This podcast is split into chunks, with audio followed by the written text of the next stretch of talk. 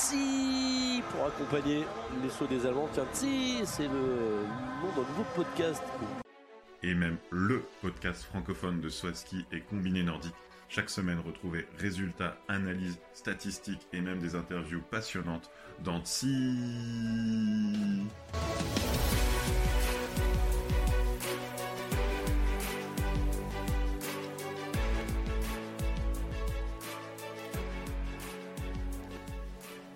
Bienvenue pour euh, ce nouvel épisode de TSI, le podcast francophone de Swaski et de Combi Nordique.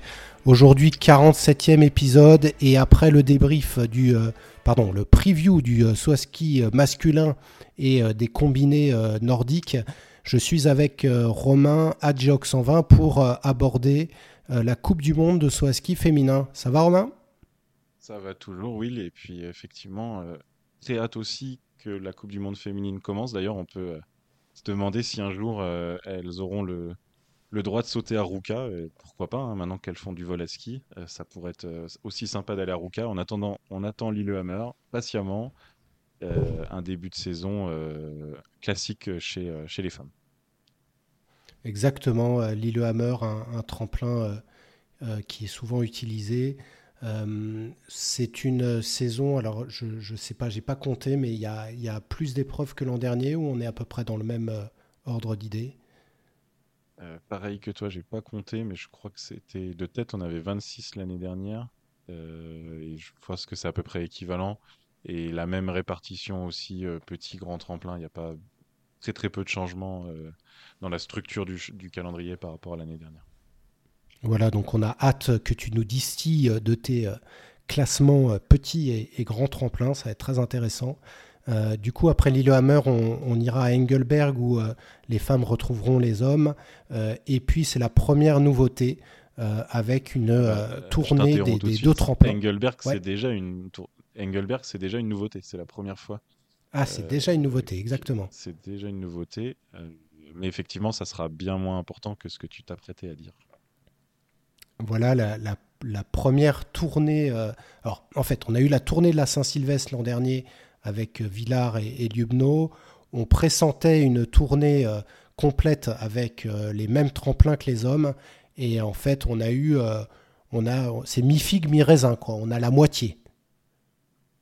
C'est ça, on a une demi-tournée. On a la partie allemande de, la tournée qui va avoir lieu. Alors, dans un autre ordre, quand les hommes seront à Oberstdorf, les femmes seront à Garmisch. Et donc, en toute logique, quand les hommes seront à Garmisch le premier, euh, ce sont les femmes qui sauteront à Oberstdorf. Et euh, je t'avoue que j'ai vraiment très très hâte de, voir ces épreuves euh, allemandes, féminines, sur les tremplins de, la tournée. le premier de l'an, l'année dernière, le premier de l'an, c'était Ljubno. Cette année, c'est Oberstdorf. Tu vois, juste rien que dire ça, je trouve que l'excitation est plus importante. Exactement. Et puis, euh, les Autrichiens auront le droit à, euh, à la suite de la tournée. On sera à Villars. Je, l'ai dit euh, sur mon Twitter. Je, pars du principe que Villars fait partie de cette tournée et je calculerai un classement. et donc, on ira à Villars avant de s'envoler, encore une fois, comme l'année dernière au Japon. Oui, alors, bah, écoute, je te laisserai faire ton classement. moi, tant que les Autrichiens ne mettront pas Innsbruck et Bischoff Sofan, euh, il manquera quelque chose. Il y aura un petit, euh, un petit, ah, une petite frustration, mais bon, en tout cas, il y aura du saut à ski pendant la période de la tournée chez les hommes et chez les femmes et, on se réjouit. Et effectivement, ensuite, c'est le grand vol vers le Japon, les, les week-ends classiques de Sapporo et Zao. on sait que les sauteuses là, qui adorent, adorent ces voyages au Japon, adorent l'expérience vécue et adorent sauter là-bas aussi. Exactement. Par contre, pas de tournée américaine ni de tournée polonaise, bah, étant donné que le saut à ski féminin n'a peut-être pas la même euh, étendue que le saut à ski masculin. Bon, c'est quand même un peu dommage, mais on, on enchaînera euh, Ljubno, euh, Willingen, Rasnov et Isenbach avant de retrouver les hommes pour une bonne série de, de tremplins communs. toute la fin de saison, en fait, des femmes, ça sera en même temps que les hommes. Oui, c'est ça. Ça commencera à l'Arty et effectivement tout le ROER euh, sera commun euh, bah, comme la saison dernière, avec en point d'orgue les, les, finales de Vikersund en vol à ski, donc avec euh, deux épreuves prévues Et si je dis pas de bêtises, on parle de 20 sauteuses cette année. Euh, au lieu de 15 l'année dernière, je crois les 15 premières du ROER, plus 5 euh, prises au classement de la Coupe du Monde. Euh, le but, c'est d'éviter le psychodrame Yuki, Yuki Ito qui a eu l'année dernière. Mm. Donc, on n'est pas sur une épreuve. Enfin, c'est une Coupe du Monde, donc ça va quand même être comptabilisé au classement de la Coupe du Monde, contrairement à l'année dernière où c'était une FIS Cup. Mais on n'est pas sur une épreuve complète à, à 30 ou 40 athlètes. Et ça fait quand même euh, office de finale de la Coupe du Monde cette année, euh, le vol à ski à Vickersund. Donc, euh, voilà, donc on va voir le verre à moitié sûrement, Exactement, sûrement des, une belle, belle épreuve. Côté, côté favorite, on va essayer de, vous parler des bah, défis qui nous ont impressionnés l'an dernier et qui devraient continuer cette année. Il y a aussi celles qui ont eu un très bon été. On va commencer par celle qui a gagné la Coupe du Monde et euh, tu viens de me dire en off qu'elle ne participerait pas à l'épreuve inaugurale, l'Autrichienne euh, Eva Pilkenling.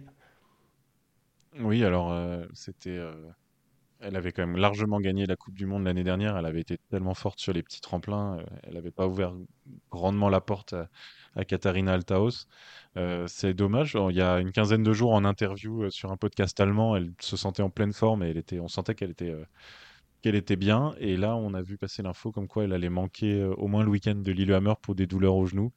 Euh, on n'a pas plus d'infos, donc, euh, mais déjà manquer un, week-end complet en début de saison, ça sera peut-être des points qui manqueront bah, plus tard dans la saison, parce que si on regarde les classements, maintenant que, l'élite féminine est quand même resserrée, il faut, faut pas manquer trop d'épreuves, voire ne pas en manquer du tout. Exactement, et surtout avec le réveil euh, des Slovènes euh, dont on parlera euh, plus tard.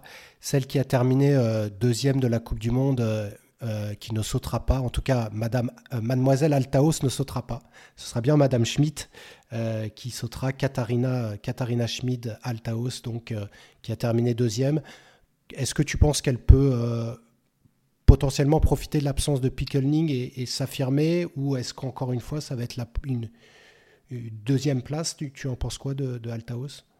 Eh ben, c'est dur à savoir parce qu'elle n'a pas fait un été euh, très flamboyant. On l'avait interviewé, euh, était très sympa d'ailleurs à Courchevel où clairement elle montrait que c'était pas le moment d'être en forme, sauf que plus tard dans le Grand Prix d'été, son niveau a un peu monté, mais pas au point de jouer euh, tout devant. Et on a eu euh, quand même aussi des soubresauts dans le, staff allemand. Euh, soubresauts, euh, c'est un, euphémisme parce que l'entraîneur principal, Maximilian Meschler, a démissionné là, il, y a, une semaine, donc deux semaines avant le début de la saison. on ne sait pas officiellement, c'est parce que le message ne passait pas ou plus très bien auprès des sauteuses. Donc si on démissionne parce que le message passe plus très bien, c'est que c'est que peut-être à l'entraînement, ça se passait pas euh, tel qu'espéré. Donc euh, voilà, il n'y a pas de raison euh, outre mesure de, crier à l'alerte pour Katharina Schmidt tout de suite, parce qu'on n'a pas encore vu à l'œuvre cet hiver. Mais j'ai du mal à la mettre comme ça tout de suite en grande favorite. Oui, je suis, je suis aligné avec toi. C'est vrai qu'elle a eu trois chances cet été, quatrième, cinquième, dixième.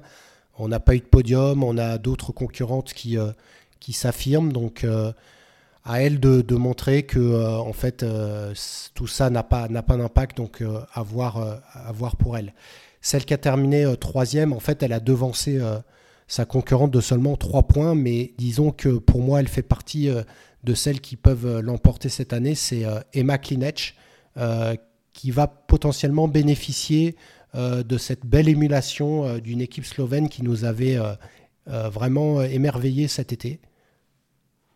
Oui, là, euh, difficile de séparer euh, et, et Nika Krishnar. Donc Krishnar était loin au classement l'année dernière, mais comme tu dis, émerveillé, c'est vraiment le terme. Cet été, euh, elle a gagné 6 des 7 épreuves. je crois que ça se joue à un point pour gagner 7 des 7 épreuves, avec des écarts. On en avait parlé lors de nos débriefs, notamment à Courchevel ou, même à Stirik, où elle mettait régulièrement 30 points à la deuxième. Donc là, Nika Krishnar, attention. Et euh, bah, Emma Klinech, euh, attention aussi, parce qu'elle était déjà très forte l'année dernière, souvent à la deuxième place, on le rappelle. Mais euh, il semblerait que cet été soit bien passé pour elle. Elle était à la bagarre avec Krishnar sur le, la fin du Grand Prix d'été. Bah, elle, a gagné, elle a gagné à Kligenthal. c'est elle qui a gagné en fait la, seule épreuve que Krishnar, exactement. Et elle a fait deux deuxième places à Rasnov. Donc c'est un bon ratio. Hein. et il y a deux épreuves de vol à ski pour finir la saison. vu que donc c'est les finales en, en, mode Coupe du Monde qui compteront des points pour la Coupe du Monde. Et on l'a vu à l'œuvre. J'ai encore regardé récemment ces sauts de Vikersund l'année dernière. voilà, mm. c'est la meilleure voleuse du monde. C'est extraordinaire ce qu'elle avait fait à Vikersund. Donc si elle est à la bagarre au début du ROER, attention pour le gros globe. Exactement. Et euh, pour finir sur les Slovènes, on peut citer euh, la petite sœur Preutz. Si vous avez écouté notre euh, preview des, des, des, Coupes de monde masculines, on n'est pas ultra chaud sur les frères Preutz, mais Nika, la petite dernière, pourrait, elle, peut-être rentrer dans un top 5 mondial si elle, a, si elle continue à sauter aussi bien que cet été. Oui, c'est clair. Et puis le vivier slovène c'est des noms qu'on commence Komar, Ajda Koznek. Euh, je suis obligé euh, de citer aussi euh, Tina Herzar qui a déjà fait des merveilles en OPA et qu'on verra peut-être en, groupe national par exemple. Elle est jeune, hein, elle a 15 ans, mais ça m'étonnerait pas qu'on la voit en Coupe du Monde aussi cet hiver. Donc voilà, les Slovènes c'est la, grosse nation. Et surtout si Krishnar et Klinec elles, restent au niveau de cet été, on va, on va reparler slovène en saut féminin. Exactement. Pour continuer sur les favorites, euh, je citerai euh, Alexandria euh, Loutit, qui va vouloir potentiellement faire une belle progression comme la personne avec qui elle partage sa vie, l'Autrichien Daniel Tschöfning. Si tu te rappelles, Alexandria Loutit, elle avait démarré plus tard la Coupe du Monde. Et du coup, si elle démarre dès le début, elle, clairement, elle peut, elle peut aller jouer là aussi une place sur le podium. Oui, c'est ça. Elle était dans les, euh, dans les femmes euh, fortes de, de, cet été. Elle était dans les femmes fortes euh, quand elle était présente l'année dernière. On rappelle aussi qu'elle est championne du monde sur grand tremplin. Donc, je pense qu'on va compter sur les Canadiennes avec son, son acolyte Abigail Strait. Plus en difficulté cet été. Alors, attention, elle était autour des 5-8e places. mais qui n'a pas fait de, de, podium non plus. Donc, à voir, à voir ce que ça va donner. Mais bon, on a toujours plaisir à suivre les Canadiennes. Voilà pour les favorites et euh, on devra quand même citer euh, les japonaises. Euh, tu as parlé de, Yuki Ito qui était la meilleure japonaise pendant l'année dernière, huitième de la Coupe du Monde. cet été, on a retrouvé Sarah Takanashi qui termine deuxième. Puis il y avait une flopée de, japonaises dans, le top 10. donc une nation qui est assez solide chez les femmes comme la Slovénie. Oui, et, euh, Takanashi, euh, qui avait l'air vraiment bien cet été, et qui, euh, a mis des télémarques. il faut aussi regarder des fois un peu dans les détails. Et c'était c'était plus difficile la saison dernière, l'hiver dernier. Donc si elle refait aussi des, des, bons télémarques, bah, ça aidera à gagner des places au classement. Donc on va voir ce que ça va donner. Et puis on a cité quand même aucune Norvégienne là dans, dans nos premières minutes. Euh, mm. Mais euh, l'année dernière, c'est Anna Odinström qui était quasiment sur le podium jusqu'au bout. Euh, Maren Lundbu qui avait fait une saison un peu en, comment dire, en, en, en, intermittence. Il y a des, quand même des chances qu'elle soit là toute la saison. moi, tu connais ce que je pense de Silly Upset quand elle est en vol. J'espère vraiment qu'elle aura réglé ses problèmes de, de de ski. Parce que bah, l'avoir volé, c'est toujours magnifique, mais euh, j'espère l'avoir reperformé sur les, sur les grands tremplins. Oui, euh, les Norvégiennes qui ont, qui ont fait euh, plutôt l'impasse sur cet été. Donc c'est vrai qu'on ne sait pas du tout dans quel état arrivent Anna Odin et, et notamment.